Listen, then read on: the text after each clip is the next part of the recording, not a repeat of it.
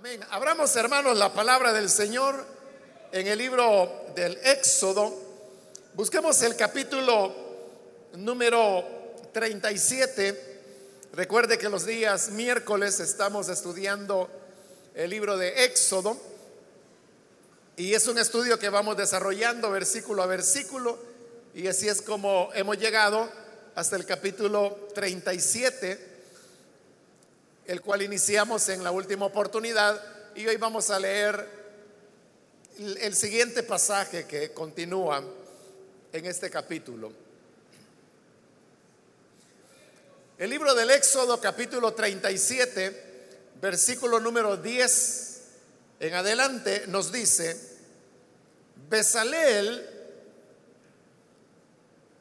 hizo la mesa de madera de acacia, de 90 centímetros de largo por 45 centímetros de ancho y 70 centímetros de alto. La recubrió de oro puro y le puso en derredor una moldura de oro. También le hizo un reborde de 20 centímetros de ancho y alrededor del reborde le puso una moldura de oro. Fundió cuatro anillos de oro para la mesa y se los sujetó a las cuatro esquinas donde iban las cuatro patas. Los anillos fueron colocados cerca del reborde para pasar por ellos las varas empleadas para transportar la mesa. Esas varas eran de madera de acacia y estaban recubiertas de oro.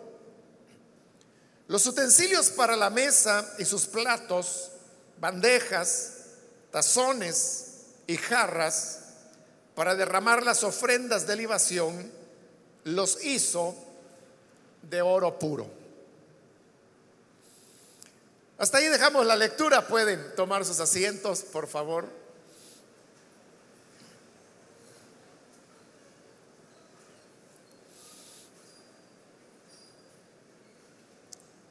Nos encontramos en la sección de libro del Éxodo donde se nos está describiendo la manera en que Besalel y los otros artífices o los artesanos de oro, piedras preciosas, lana, lino, estaban realizando la elaboración de la tienda del tabernáculo. Ahora estamos viendo los muebles y posteriormente veremos también que van a confeccionar las vestiduras sacerdotales. Es una narración eh, detallada de cómo ellos van elaborando cada uno de estos elementos de acuerdo a las instrucciones que Moisés había recibido cuando había subido la primera vez al monte de Dios, o monte Sinaí, o monte Oreb, que son los diferentes nombres que recibe. Y en este capítulo 37, de manera específica, lo que encontramos es la construcción de los muebles que se habrían de utilizar en el santuario de Dios, en el tabernáculo. En la última ocasión vimos las dimensiones y los materiales y la hechura que tenía el arca del pacto, que era el elemento central del santuario, porque representaba la presencia de Dios. Y ahora vemos que se nos da la descripción de la mesa que de acuerdo a las instrucciones, y lo veremos más adelante también, será colocada en el lugar santo, exactamente frente al candelabro, a la lámpara de siete luces. Es decir, la mesa estará ubicada eh, en el lugar más interno, y por eso se llama el lugar santo, donde los sacerdotes podían ministrar. Es decir, que la mesa representaba un elemento importante del culto que se rendía a Dios. Sobre esta mesa, que como ahí se describe era hecha de madera, pero cubierta de oro, lo que hacían los sacerdotes es que ahí colocaban panes, doce panes, uno por cada tribu de Israel, y estos panes se colocaban calientes por la mañana y luego después eran retirados para sustituirlos por otros panes recién hechos. Pero los que retiraban, los sacerdotes se los llevaban y eso servía para su alimentación y la de su familia también. Ahora, todas estas cosas, hermanos, que Besalel y los otros artesanos están haciendo, les están elaborando de acuerdo a las medidas materiales e instrucciones que Dios le entregó a Moisés, como lo dije hace un momento, cuando él subió por primera vez al monte de Dios. Pero hay ahí un elemento importante que lo vimos hace ya un buen tiempo cuando fue el primer ascenso de Moisés al monte y es lo que Dios le dijo a Moisés. Dios le dijo, haz un tabernáculo de acuerdo al modelo que se te presentó en el monte. Pero vea qué importantes son esas palabras que Dios le dijo a Moisés. Haz un tabernáculo de acuerdo al modelo que se te presentó en el monte. Esto significa que cuando Moisés subió al monte la primera vez, él tuvo una visión, podríamos decir, y en esa visión Dios le mostró un modelo. Y entonces el tabernáculo que se iba a hacer, Dios le dijo, ese tabernáculo que sería como una copia miniatura, pero una copia miniatura, le dijo Dios, de lo que del modelo que yo te mostré. Un modelo precisamente, hermanos, por eso se llama modelo, porque es aquel elemento que sirve como patrón, diríamos, para luego hacer una copia.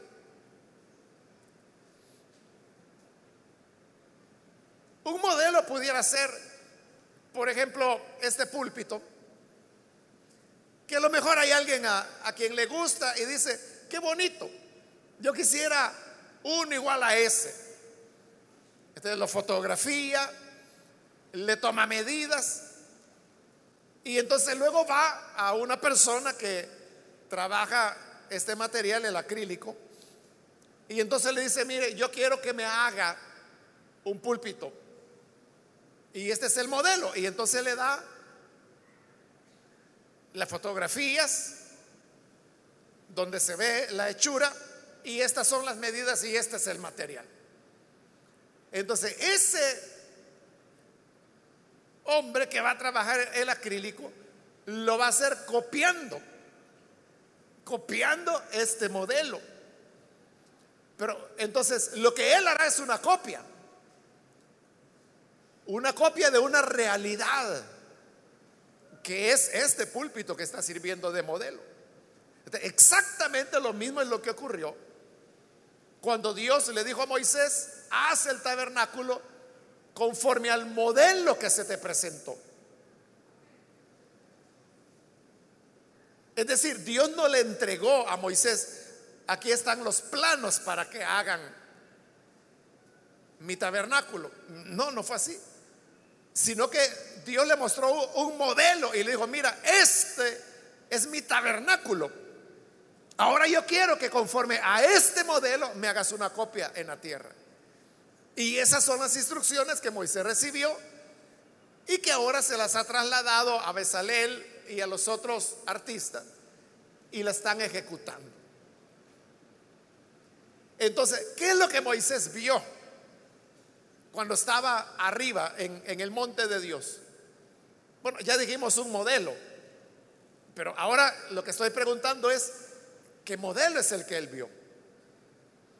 La respuesta la encontramos en el libro de Hebreos, ya en el Nuevo Testamento.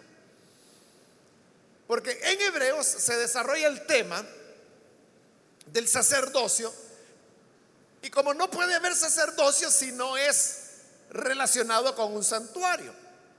Entonces Hebreos comienza a explicar que todo sacerdote necesita un altar y un santuario en el cual ministrar.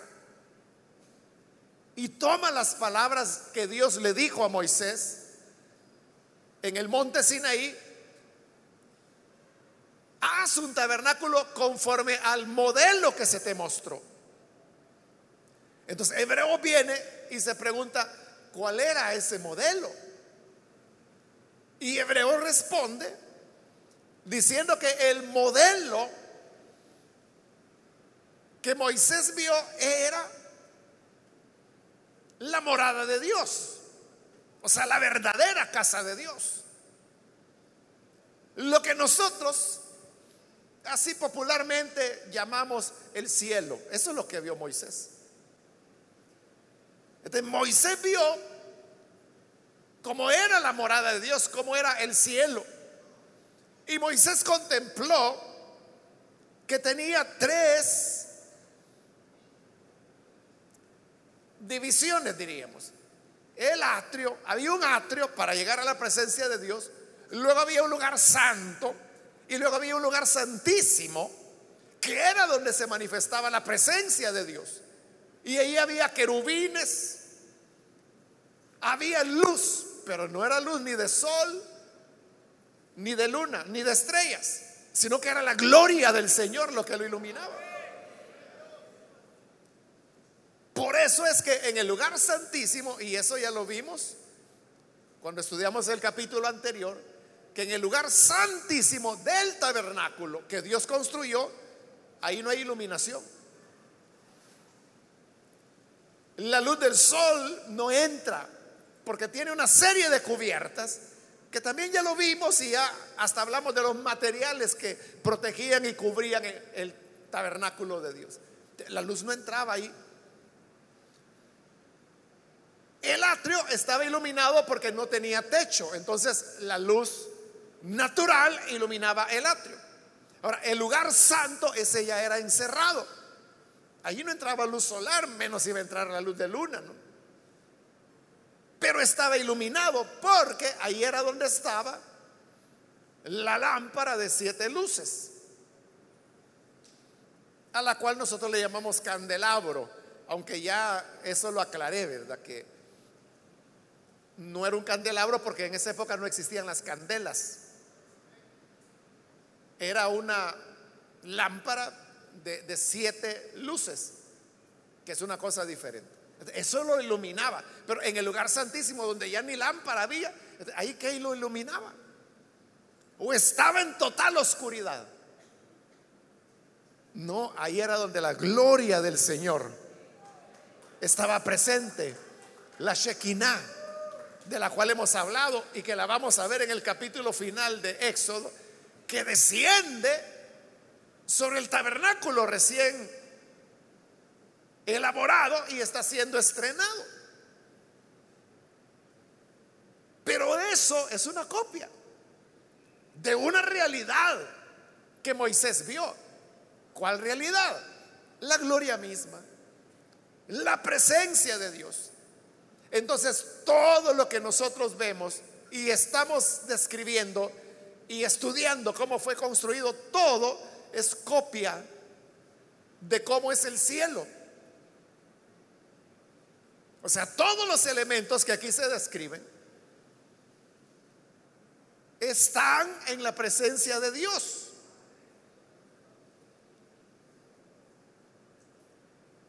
Estamos hasta ahí, hermanos. ¿Me está entendiendo o no? Bueno, espero que, que de verdad me esté entendiendo y que no lo diga por compromiso, que sí entiende.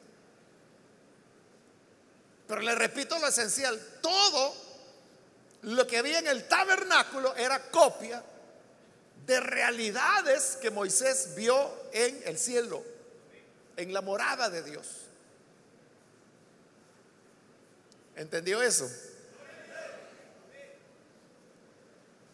Entonces,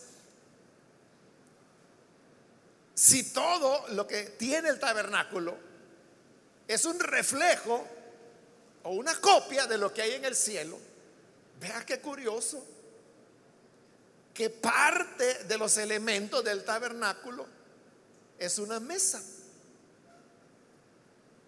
Pero no solamente es una mesa, sino que es una mesa con comida. Porque el Señor pedía que los panes de la proposición, así se llamaban, los panes, los doce panes que se colocaban ahí, estuvieran todos los días sin faltar.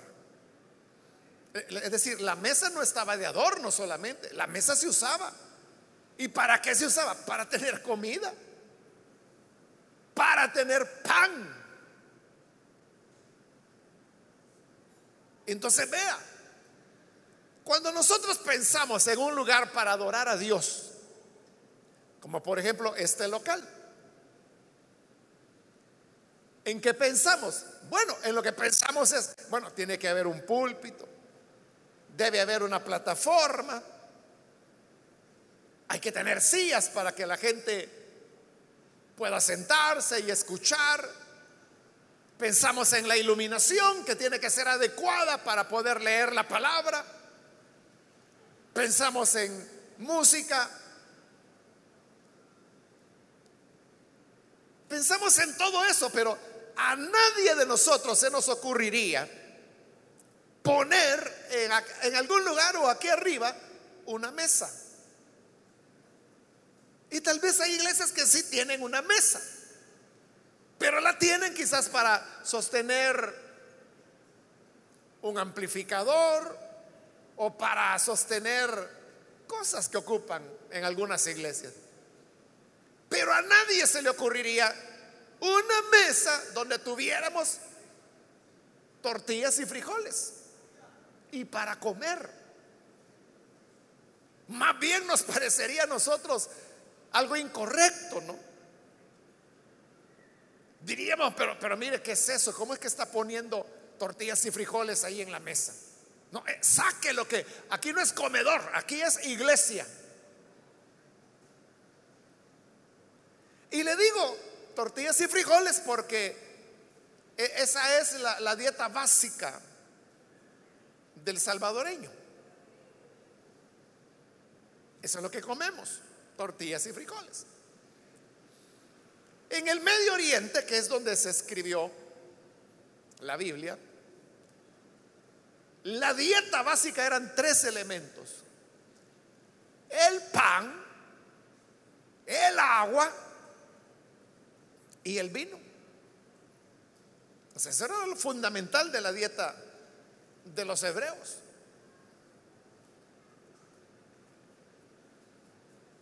Y era tan importante esos tres elementos que por eso es que Jesús siempre, o cuando él manifestó quién era él, lo hizo relacionado con esas tres cosas. Por ejemplo, con el pan. Él lo dijo muy claro. Yo soy el pan del, que descendió del cielo. El que coma de mí no volverá a tener sed jamás. Entonces dijo, yo soy el pan, dijo él.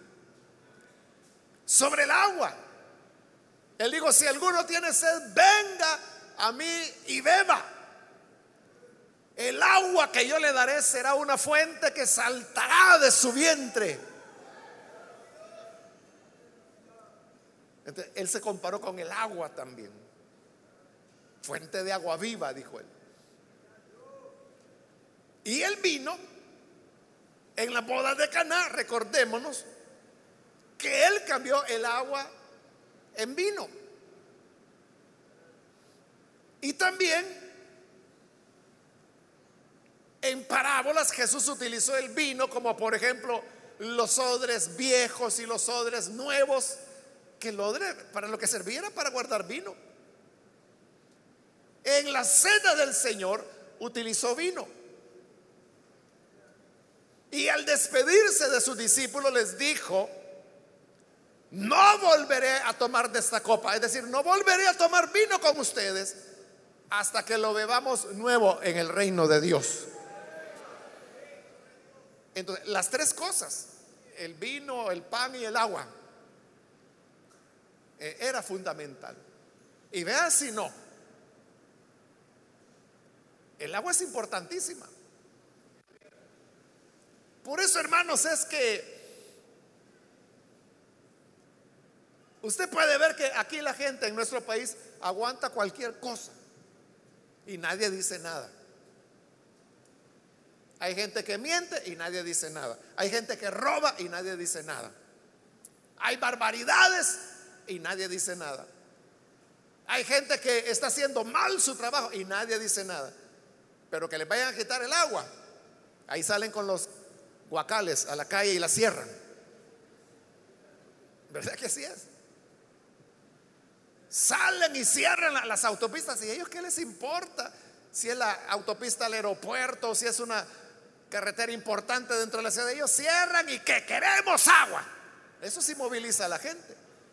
¿Por qué? Porque la gente es esencial, el agua es esencial. Si no se tiene agua, o sea, la gente aguanta de que un fulano por ahí se robó más de 200 millones de dólares. Y aquí nadie dice nada. Eso, hermano, en cualquier país, eso sería un escándalo. Lo, que ocurrió en Guatemala, que la nación se levantó y hasta votó al gobierno. Porque se habían robado como 16 millones. Y mire todo lo que hicieron. Y aquí son más de 200 millones. ¿Y quién dice algo? A la gente no le importa, pero que le vaya a faltar el agua. ahí saca el cántaro. Y va a quemar llantas a la calle. vea el valor, la importancia que el agua tiene. El pan era, era el alimento de ellos, igual que es la tortilla para nosotros. Por eso le digo que si la Biblia se hubiera escrito en El Salvador, lo que diría es, y harás una mesa de madera forrada con oro y ahí vas a colocar tortillas y frijoles. Eso diría. En el caso de ellos era pan. Que lo iban a tomar con vino, porque después se habla ahí de los utensilios y uno de los utensilios era la jarra, con la cual dice se hacían libaciones, pero no había libaciones de agua, eran de vino. Es decir, que era para comer el pan con vino. Entonces era lo esencial. Entonces, igual, ¿qué es lo esencial para nosotros? Tortillas y frijoles. Entonces vuelvo otra vez al punto. Usted concebería que aquí o aquí arriba tuviéramos una mesa y que ahí están servidos ya 12 platos con frijolitos y tortillas tostada. Y usted dice, bueno, ¿y qué, está haciendo eso ahí? O sea, si aquí no es comedor, que vayan a vender al mercado. ¿Y, ¿Y, por qué en la iglesia están poniendo eso? ¿Qué relación tiene eso con Dios? Dios no come tortillas ni frijoles, diríamos. Cosas así diríamos. Pero en el santuario de Dios hay una mesa para comer. Pero por eso comencé explicándole las palabras de Dios a Moisés, haz el santuario de acuerdo al modelo que te mostré en el monte. ¿Por qué Moisés está diciendo, hagan una mesa de 90 centímetros de largo, 45 centímetros de ancho y 70 centímetros de alto para que ahí pongan panes todos los días para comer? O sea, ¿por qué Moisés dijo eso? Porque Dios le dijo, hazlo conforme al modelo que se te mostró. Es decir, que Moisés vio que en el cielo, en la presencia misma de Dios, hay mesa para comer. Y uno puede pensar, delante de Dios hay mar de cristal, delante de Dios hay millones de ángeles que le adoran, delante de Dios hay querufines y serafines, aunque no sepamos qué son, Delante de Dios están los redimidos, delante de Dios. O sea, uno puede creer que hay oro, que hay plata, que hay diamantes, cualquier ocurrencia. Pero a nadie se le va a ocurrir que delante de Dios hay tortillas y frijoles. Pero es lo que Moisés vio. Lo había. Entonces si nos preguntamos, ¿por qué? ¿Por qué había una mesa? ¿Por qué en el cielo hay una mesa? Cuando usted se imagina el cielo y específicamente la presencia de Dios, ¿qué se imagina? Quizás se imagina nubes, angelitos tocando un arpa. No sé qué se imagina usted. Pero le aseguro que nunca ha pensado que hay una mesa con tortillas y frijoles. Pero eso es lo que hay. Ya Moisés ya lo vio. Y por eso es que Dios le dijo, hazlo conforme al modelo que te mostré en el monte. Ah, bueno, yo vi una mesa con comida. Entonces, hagan una mesa. Y aquí la están haciendo ya. De madera, forrada de oro y pónganle pan. Que se lo van a comer los sacerdotes para comer. No, no suena extraño eso, hermanos.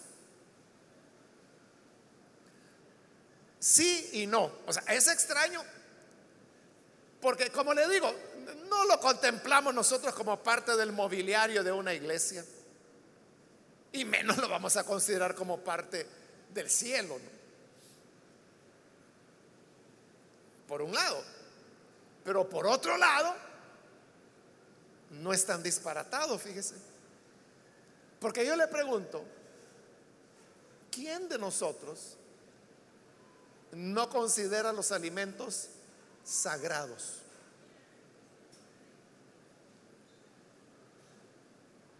¿Quién de nosotros no considera los alimentos sagrados? ¿O acaso no dice la mamá a sus hijos, hijo, cómaselo todo? Porque la comida no se bota, es sagrada. Otros están hambrientos y ustedes desperdiciando. No, cómasela. Hay un concepto que la comida es sagrada. Y vea esto otro, que usted y yo lo hacemos todo el tiempo. ¿Cuántos oran antes de comer? Entonces yo le pregunto, ¿Y por qué ora antes de comer? ¿Por qué no ora antes de bañarse, por ejemplo? No, en serio, ¿por qué no ora antes de bañarse? ¿O por qué no ora antes de cepillarse los dientes? ¿O por qué no ora antes de subirse a un autobús?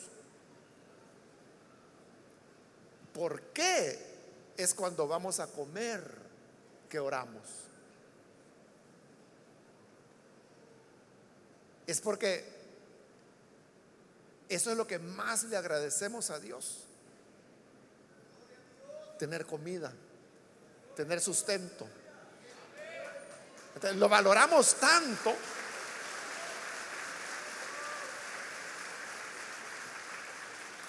Lo valoramos tanto que entonces oramos y le decimos, Señor, gracias por este plato de comida, por sencillo que sea. Quizás solo la tortillita y los frijolitos que hemos dicho. O tal vez con un pedacito de queso duro.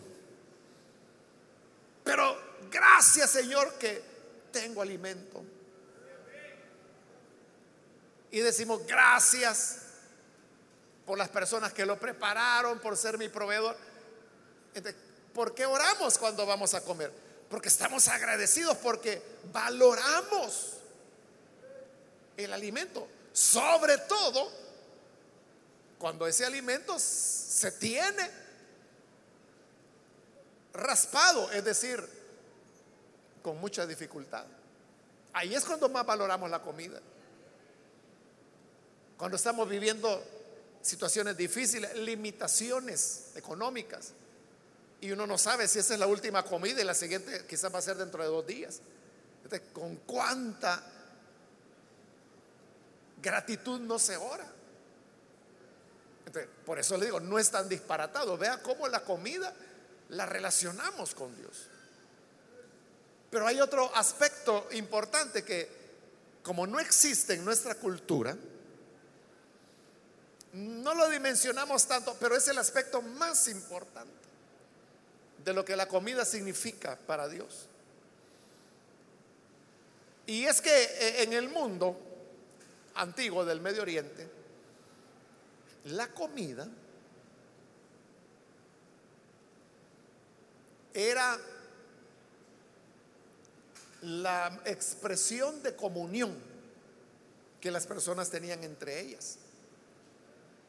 Entonces no había nada que expresara mejor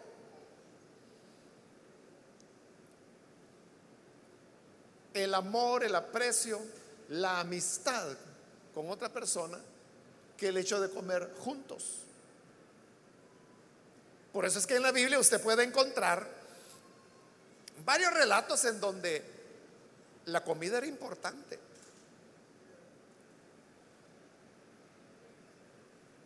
Se recuerda de el suegro de Jacob, que primero lo sale persiguiendo, me robaste a mis hijas y a mis hijos.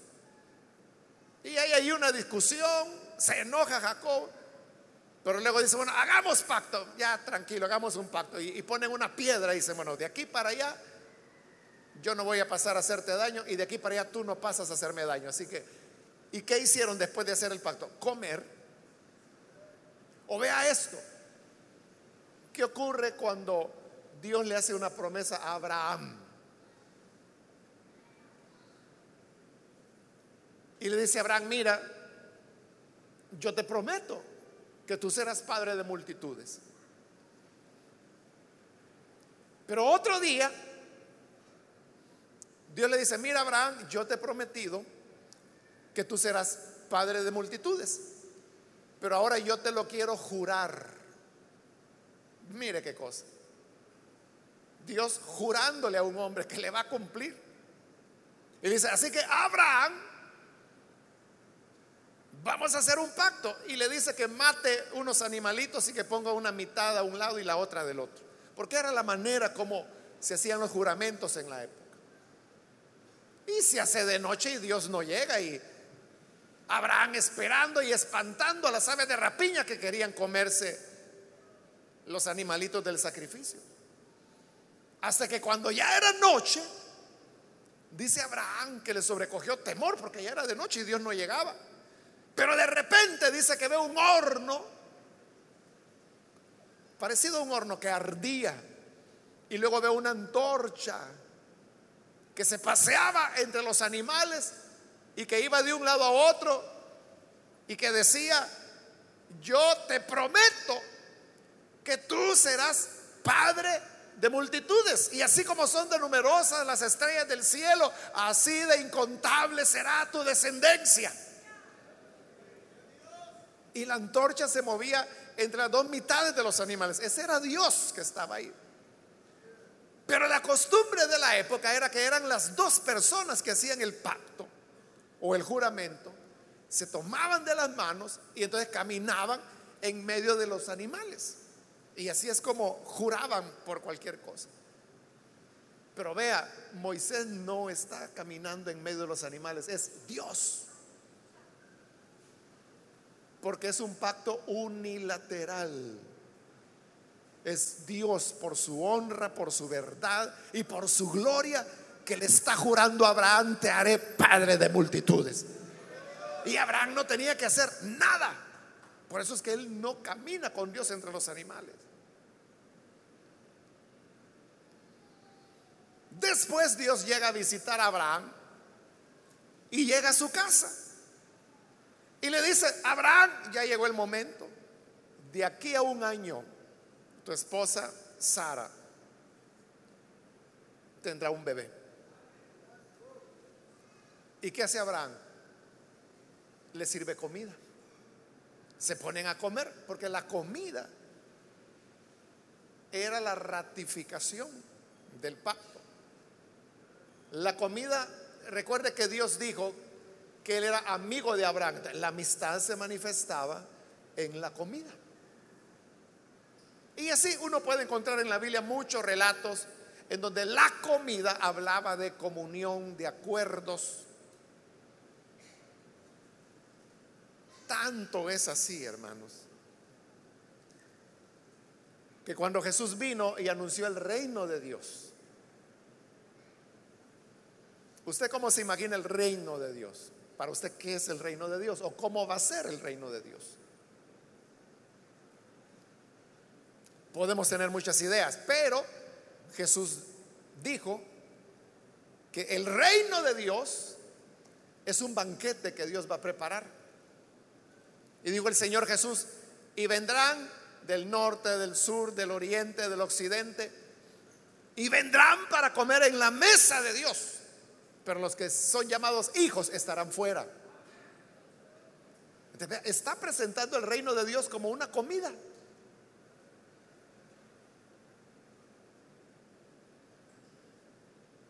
Así dijo el Señor que era el reino de Dios como una comida. Y luego en Apocalipsis, allá en el capítulo 3, por si usted pensaba que era solo para los judíos, bueno, ahí es ya para la iglesia, ¿no? Y dice el Señor estas palabras, he aquí yo estoy a la puerta. Si alguno abre, entraré a él y cenaré con él y él conmigo. ¿Cómo Dios está presentando ahí la salvación? Como una cena, como una comida. ¿Y qué es lo que hace a los cristianos, a nosotros, recordar los padecimientos, la muerte y resurrección del Señor Jesús?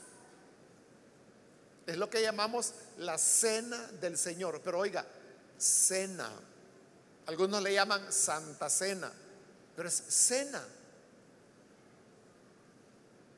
No, no, no es lo que nos recuerda el santo culto, la santa predicación, el santo local de la iglesia. Es cena, es comida. Y él dijo, coman de este pan este pan es mi cuerpo. Beban de la copa, esta copa es mi sangre. Y la iglesia primitiva, recuerde que eran cenas, cenas, cenas verdaderas. Los cristianos se reunían todos los días. Y dice que comían juntos con alegría de corazón. Entonces, cenaban. ¿Qué va a cenar hoy usted, hermano?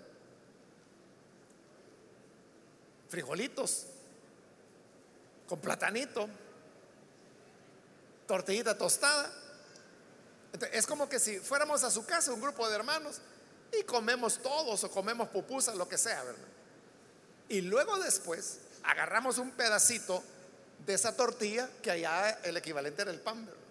Pero aquí sería como tomar un pedacito de tortilla y decir, bueno hermanos, una noche Jesús tomó la tortilla y entonces dijo, esto es mi cuerpo. Cómanlo recordándome a mí. Así que, hermanos, comamos un pedacito del pan salvadoreño, que es la tortilla. Y recordémosle, esa es la cena del Señor, pero era una comida. Nosotros somos los que lo separamos y venimos aquí a la iglesia y nos dan un pedacito así de pan. Y una copita así. Pero la iglesia primitiva era una cena, cena, era comida.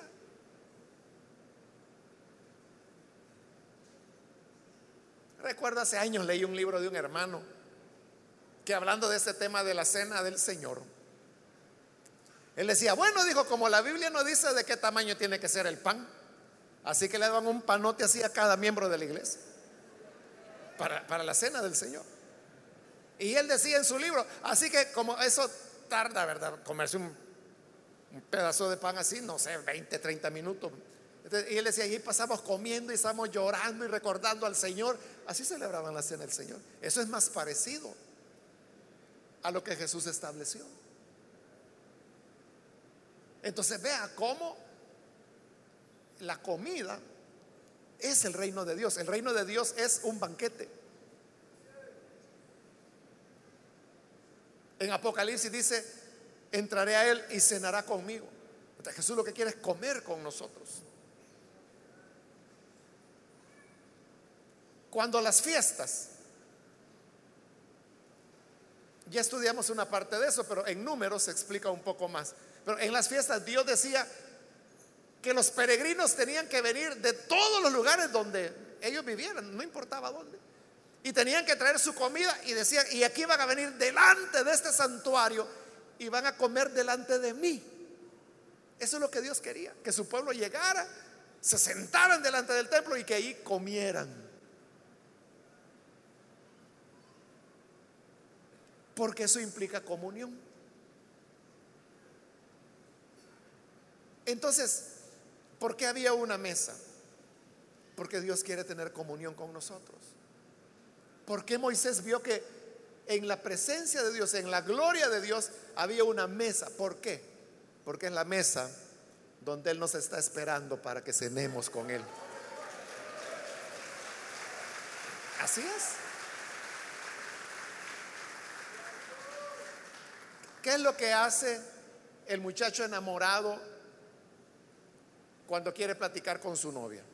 La lleva a algún lugar, a un cafetín, lo que sea, o al mercado, ¿verdad? Depende de las posibilidades de cada uno. Eh, pero ¿qué hace? Se sientan. Y, no les importa tanto si es un vaso de horchata o si es agua. Puede ser una cosa muy sencilla, pero la cosa es que eso les da pauta para estar platicando y se están viendo a los ojos.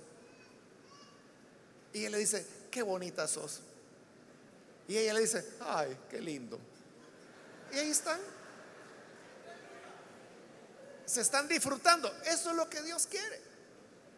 Eso es lo que quiere. Y nos dice, vengan, cenen conmigo, siéntense conmigo. Quiero hablar con ustedes. Quiero que hables conmigo. Quiero que nos veamos cara a cara. a veces nos imaginamos que cuando lleguemos delante del Cristo crucificado y resucitado, quizás usted dice, yo cuando lo vea a Él, me voy a tirar a sus pies. Bueno, tal vez usted lo va a hacer, pero Jesús le va a decir, no, levántate, siéntate a la mesa, comamos.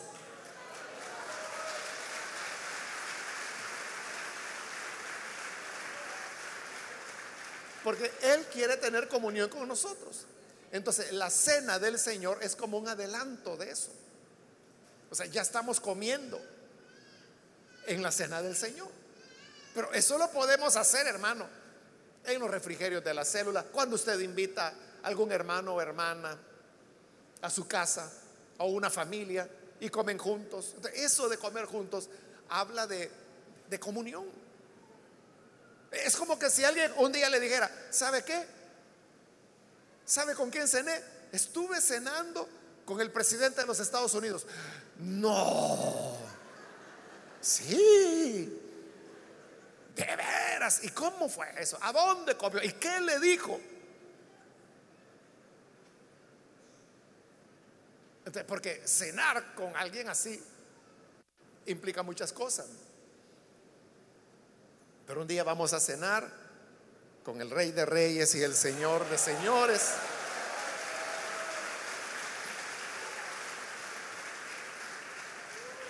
Y por eso es que cuando Moisés en esa visión, en el monte de Dios, vio la morada de Dios, vio que había una mesa con comida. Ya nos está esperando. Y así como en el tabernáculo, todos los días se quitaba el pan anterior y se ponía pan caliente. el Señor también en, en su presencia, en su morada, todos los días cambia la comida y nos vuelve a poner calientito. Es que ya van a venir mis hijos, es que ya van a venir mis hijas, es que ya van a venir mis redimidos y está cambiando la comida y está calientita para que en el momento que lleguemos, como el Señor dijo, cenará conmigo y yo cenaré con él. Gloria a Dios. Voy a avanzar rapidito para que salgamos, como siempre, a la hora puntual. La mesa estaba hecha de madera cubierta de oro. Esa es la fórmula que hemos encontrado en las tablas de la tienda, la encontramos en el arca y ahora la encontramos en la mesa. Hasta en la vara, las varas eran de madera cubiertas de oro. Y explicamos, y por eso no me voy a meter en eso de nuevo, que la madera representa la humanidad de Jesús y el oro su divinidad. Entonces, si la madera es, perdón, si la mesa es hecha de madera y oro, está hablando de Jesús. Y no solo eso. En el 12, versículo 12 dice, también le hizo a la mesa un reborde de 20 centímetros de ancho y alrededor del reborde una moldura de oro es decir, que alrededor de la mesa había otra pieza de 20 centímetros, dice, que era una moldura. Y alrededor de esa había otra.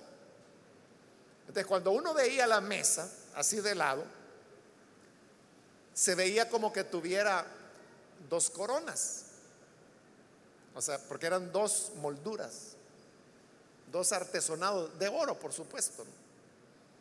Entonces, pero como estaban separados, se veía como que fueran dos coronas. ¿Y quiénes eran los que utilizaban coronas en Israel? En primer lugar, el sacerdote tenía la mitra y sobre la mitra recuerde que tenía lo que Éxodo llama la diadema, donde decía grabado santidad al Señor. Entonces el sacerdote estaba coronado. Y el otro que estaba coronado era el rey, obviamente los reyes la mesa, aparte de que la madera y el oro nos habla de Jesús, la doble corona nos habla también de Jesús, porque Jesús es rey y sacerdote. Y el sacerdote usaba corona y el rey usaba corona, por lo tanto, dos coronas. Por eso la mesa tiene dos coronas, porque nos habla de Jesús. ¿Qué significa eso?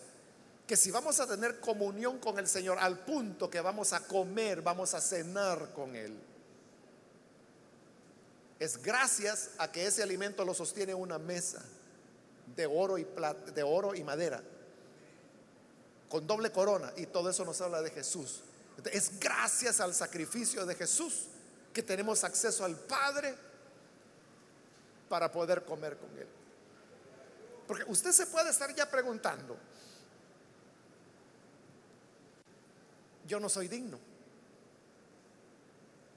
de comer en la mesa de Dios. O sea, yo soy un pecador. No, Señor, a, mí las migajas que sobren me das, pero yo no me puedo sentar en tu mesa. Si fuera por méritos propios, nadie de nosotros, hermanos, pudiéramos comer de la mesa y mucho menos entrar al reino de Dios. Pero Cristo pagó el precio. Y gracias a su sacrificio, tenemos ahora la mesa que sostiene la cena que vamos a compartir con nuestro Dios. Es gracias a Cristo. Es gracias a su sacrificio. Y termino, hermanos, con el 14, donde dice los anillos, porque tenía cuatro anillos la mesa fueron colocados cerca del reborde para pasar por ellos las varas, oiga esto, empleadas para transportar la mesa. Es decir, que esta era una mesa que caminaba. Tenía los, los cuatro anillos, entonces por esos anillos se metía la vara, una a cada lado, y se cargaba en hombros. Entonces la mesa caminaba con el pueblo. Cuando el pueblo se trasladaba de un punto a otro, la mesa iba caminando. Según el libro de números, la mesa se cubría con una tela de azul y la iban cargando e iba caminando con el pueblo. Entonces Dios sabe que nosotros somos también un pueblo peregrino. Es lo que dice Pedro, ¿no? Que somos extranjeros y peregrinos. nuestra ciudadanía no es de la tierra, es celestial. Entonces nosotros vamos en un peregrinaje, vamos caminando. Entonces como vamos caminando, Dios quiere estar con nosotros y quiere tener comunión con nosotros en nuestro peregrinaje. Y por eso Él dice, tráiganse la mesa. Uno no puede decir, bueno, dejemos aquí la mesa y ahí en el siguiente restaurante más adelante, caminemos, caminemos, que por ahí va a haber un comedor donde... No, no, dice Dios, no, no, no, no. Traigan la mesa. La mesa camina con ustedes. De la comunión de Dios camina al lado del pueblo. La mesa va caminando con nosotros porque la comunión camina con nosotros. Entonces, todos los días de nuestra vida, o se lo digo mejor así, todos los días de nuestro peregrinaje, el Señor quiere tener comunión con nosotros. Quiere cenar con nosotros. Quiere comer con nosotros.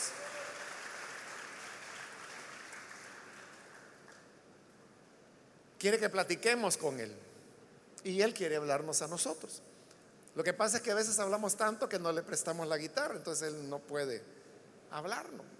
Y hay gente que dice, bueno, ¿y cómo es que Dios me va a hablar? Bueno, primero cállese, guarde silencio.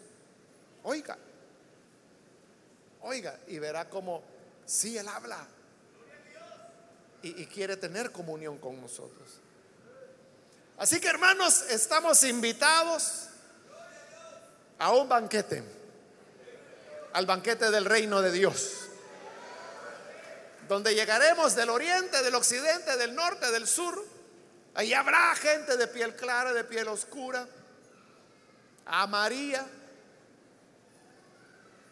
Habrá de todo. Y todos vamos a comer en esa gran mesa del banquete del Señor.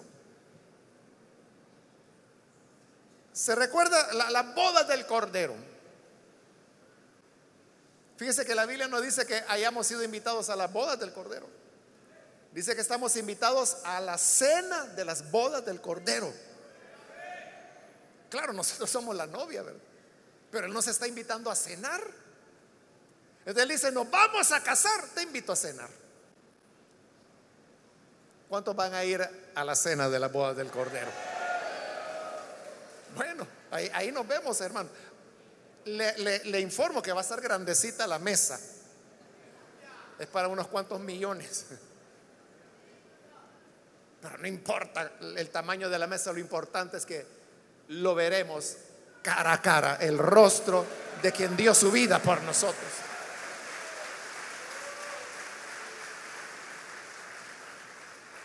¿Cómo le veremos? Por su sacrificio. Porque con su sangre que Él derramó, limpió nuestros corazones, nuestras vidas, nuestros cuerpos, todo nuestro ser por esa sangre que nos limpió, hoy podemos ir y sentarnos. No somos perfectos, igual que Mefiboset, se recuerda, el hijo, el único sobreviviente de Saúl. Mefiboset era lisiado, no podía caminar. Pero David dijo, tráiganlo y él va a comer todos los días en mi mesa. A David no le importaba que fuera lisiado. O sea, él podía haber invitado muchachas hermosas a cenar con él. Podía haber invitado a los ricos de la ciudad, al sacerdote. Pero invitó a un paralítico, a un lisiado. Pero era la promesa que él había dado de hacer misericordia con la descendencia de Saúl. igual, nosotros no somos perfectos. Estamos medio flojos, ¿verdad? Pero el Señor dice, ven, siéntate y vas a comer de mi mesa todos los días de la eternidad. Ven y cena conmigo. Todos estamos invitados. Aún los amigos que están con nosotros están invitados. Pero para poder comer en esa mesa, debemos sumergirnos en la sangre del Hijo de Dios. Como decía el himno antiguo, hay un precioso manantial de sangre de Manuel que purifica cada cual que se sumerge en él, que se sumerge en él, que se sumerge en él, que purifica cada cual que se sumerge en él. Entonces, si tú no tienes a Jesús, ven y sumérgete en ese bello manantial de sangre de Emanuel. Vamos a orar, vamos a cerrar nuestros ojos. Y yo quiero hacer la invitación para las personas que todavía no han recibido al Señor Jesús como su Salvador. Mas si este es su caso, yo quiero invitarle para que usted no deje pasar esta oportunidad y pueda recibir la salvación, el perdón y la purificación que Él ofrece. Si hay algún amigo, alguna amiga que hoy necesita venir para recibir al Señor, yo le invito en el lugar donde está, póngase en pie, en señal que desea sumergirse en la sangre que le purificará. Y ya lavado de nuestros pecados, somos invitados para la cena de las bodas del Cordero. ¿Hay alguna persona, algún amigo, amiga que necesita venir? Póngase en pie, por favor. Yo le invito, no deje pasar la oportunidad. Con toda confianza, si hay alguna persona que viene para entregarse al Hijo de Dios, póngase en pie. Hoy es su día, no lo deje pasar. Recuerde que Él quiere platicar con nosotros vernos cara a cara. Y, no es algo que ocurrirá hasta cuando nos muramos o cuando llegue el fin del mundo. E, es algo diario. Por eso es que la mesa era para que caminara con el pueblo de Dios. Entonces, en el día a día, en el andar de nuestra vida, Él quiere tener comunión con nosotros todo el tiempo. ¿Alguien quiere poder platicar con Dios. Que usted le vea a los ojos y Él también vea a sus ojos. Póngase en pie. Venga, queremos orar por usted. Cualquier amigo, amiga, hoy es su momento. Si hay hermanos también que se han alejado del Señor, ese no es tiempo para andar perdiéndolo en las cosas vanas de la vida cuando tenemos promesas preciosas, como la de tener comunión con el Rey de la Gloria. ¿Quiere tenerla? Reconcíliese, póngase en pie. Hermanos que se han alejado del Señor, hoy es el tiempo de venir. Le invito, póngase en pie y acérquese. Queremos orar por usted. Hoy es el momento de hacerlo. Cualquier hermano que necesita reconciliarse o amigos que hoy necesitan entregarse al Hijo de Dios. Póngase en pie para que oremos por usted. Le voy a pedir que lo haga rápidamente porque ya voy a terminar. Voy a hacer una última invitación. Si usted necesita venir para recibir al buen Salvador o reconciliarse, póngase en pie. Y esta fue ya la última invitación que hice. Aprovechela para venir. Y a usted que nos ve por televisión, también le invito para que no deje pasar este momento. Abra su corazón, ore con nosotros y reciba el perdón que hay en la sangre del Hijo de Dios. Padre, gracias te damos porque tú nos has invitado al banquete del reino, donde hemos de estar comiendo con el Mesías, porque nos has invitado y nos dices que cenarás con nosotros. Y nosotros contigo. Gracias por este privilegio, Señor, inmerecido, pero que es posible por la sangre y el sacrificio de tu Hijo Jesús. Por Él nos acogemos a ti y te pedimos por aquellas personas que a través de la radio, la televisión, a través del internet, ahora están escuchando y uniéndose a esta oración. Cámbiales, transfórmales y ayúdanos, Señor, a tener comunión contigo cada día, cada paso. Gracias por invitarnos a tu mesa. Por Jesús nuestro Señor lo pedimos. Amén. Amén. Bendito sea Dios.